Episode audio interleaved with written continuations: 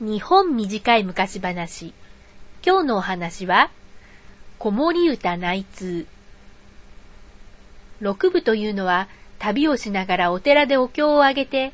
道行く人たちから小銭をもらって暮らしているお坊さんのことです。ある日、六部さんが民家に宿を頼んだところ、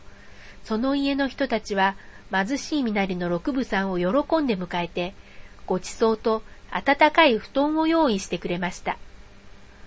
その夜、六部さんがふと目を覚ますと、どこからか子守娘の声が聞こえてきます。林家人と家人が、婚することを申すれば、旅相節すと言するぞ。草の冠を取って、山に山を重ねべし、年々コロコロ年コロロまるで意味のわからない歌です。六部さんはすっかり目が冴えてしまい、歌の意味を考え始めました。山に山を重ねよというのは、出るという字のことかの？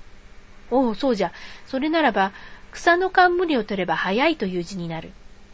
リンカージンは隣の家の人で、カージンはこの家の人ではないかな。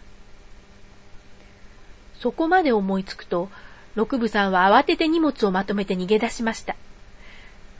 子守娘の歌は、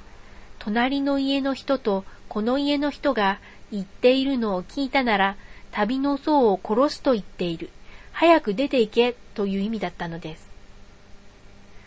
この家の者は、六部さんがあちこちからもらった小銭を横取りしようと、わざと親切にしてくれていたのです。その企みを聞いた子守娘が、誰にもわからないように歌にして教えてくれたのでした。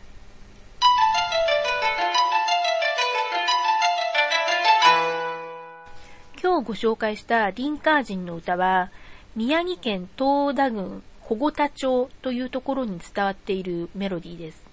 曲はそのまんまなんですけど、あの、歌詞はわかりやすいようにちょっとだけ変えました。えっと、元は、旅装節すと軍団す、草の走行なき時はっていう感じで、あの、説明しないとわからないような言葉がちょっと出てきちゃうんですね。軍団は群れて話すで、走行は草冠の音読みですかね。あの、多分もともとは、あの、地べたに書いたり、紙に書いたりして子供たちに教えたんじゃないかと思います。子守娘が歌で危険を教えてくれるお話は、あの、宮城県だけじゃなくて、あっちこっちにどうもあるらしくて、例えば、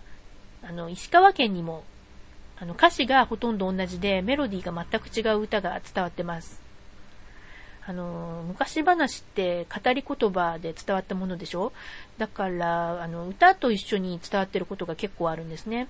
ところが私たちは、あの、活字で読んでしまうことが多いので、あの、歌のニュアンスみたいなものが伝わらなくて結構残念ですよね。マルチメディアって言葉が定着して随分経つんですけど、絵と文字とか写真と文字とかかなり自由に扱えるようになりました。でも、音となるとまだまだなんですよね。あの、自分が小さい頃に聞き覚えた、あの、わらべ歌とか子守歌とかを、じゃあ録音して公開しようかなってなるとですね、あの、パソコン買ってもマイクついてこないし、録音機材がまずない。それに、あの、編集しようと思っても、あの、編集用のツールが、例えば Windows だと、あの、ろくなものがついてこないが、Mac だと別なんですけどね、ろくなものがついてこないとかで、なかなかこう、手が出ないって人多いと思うんですよって、まあ、その前に日本人は、あの、カラオケがないと歌が歌えないって人多いので、あの、録音、誰が、誰が歌うのってなっちゃうかもしれないんですけど、でもね、あの、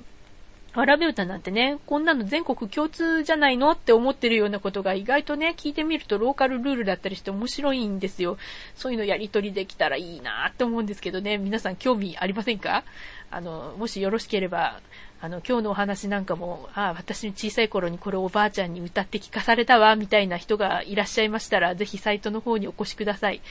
えっ、と、サイトはですね、iTunes で聞いている方は、あの、日本短い昔話っていうタイトルの横にある小さい、ほんの小さい、あの、矢印のついた丸なんですけれども、わかりにくいですね。まあ、矢印のついた小さな丸をクリックしていただけると、あの、多分サイトへのリンクがどっかに出てくるんじゃないかと思います。よろしくお願いします。